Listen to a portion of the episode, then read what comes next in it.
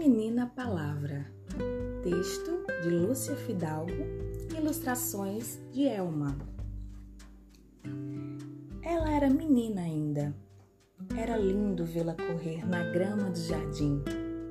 No sorriso, os dentinhos separados davam ao seu rosto um ar de menina sapeca.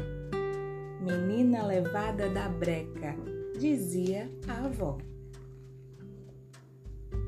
A avó tinha a menina como boneca de biscuit.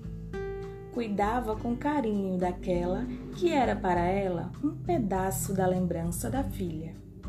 A mãe da menina partira quando esta ainda era bem pequena. E no colo da avó, a menina foi crescendo aos poucos e foi conhecendo o mundo. Mas a menina, um dia, foi para a escola conhecer o novo. A escola era grande demais para a pequena menina, que soltava os dedos da avó aos poucos, como se não quisesse deixá-la ir. Na porta da sala, um degrau, e em cima dele, uma jovem mulher recebia as crianças que chegavam. Algumas choravam, outras falavam sem parar e outras entravam sem nada dizer. A menina entrou curiosa e com vontade de aprender as coisas que ela não sabia. Os primeiros dias foram de reconhecimento. Objetos, pessoas, espaços, tudo tão diferente, tudo bem maior do que ela. Mas, no lápis de cera, a menina encontrava o caminho conhecido do desenho, de que ela tanto gostava. Na hora da história, os olhos da menina se arregalavam e a vontade de falar crescia, mesmo sabendo que era preciso ouvir. E ela ouvia e pedia: Repete! E de tanto ouvir, aprendia a contar.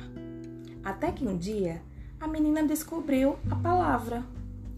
O A, o B, o C, o Lá, o K, o Nê, o lobo, o bolo, a bola, a cola. A menina já sabia ler. Lia a casa, a escola, o jardim. E feliz, a menina juntou suas outras descobertas a esta, que para ela era hoje tão importante. Agora, ela já não era tão pequena assim. A escola já não era daquele tamanhão, era quase do seu tamanho. E na escola, ela colhia os seus segredos, amores, dores. Aprendeu coisas boas, lindas, maravilhosas, mas também coisas chatas, sem graça, sem importância. Algumas vezes tinha os olhos bem atentos e muitas vezes seus olhos adormeciam diante de coisas que ela não queria saber. Um dia, a menina foi embora da escola.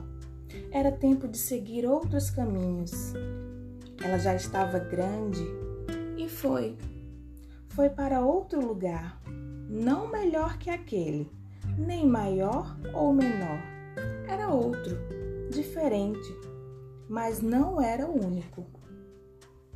A menina, agora grande, mas sempre menina, distribuía palavras para as pessoas. Algumas ela lia, outras contava e muitas escrevia. E foi assim, andando pelo mundo, sem nunca mais parar, acordando e adormecendo palavras para quem quisesse escutar.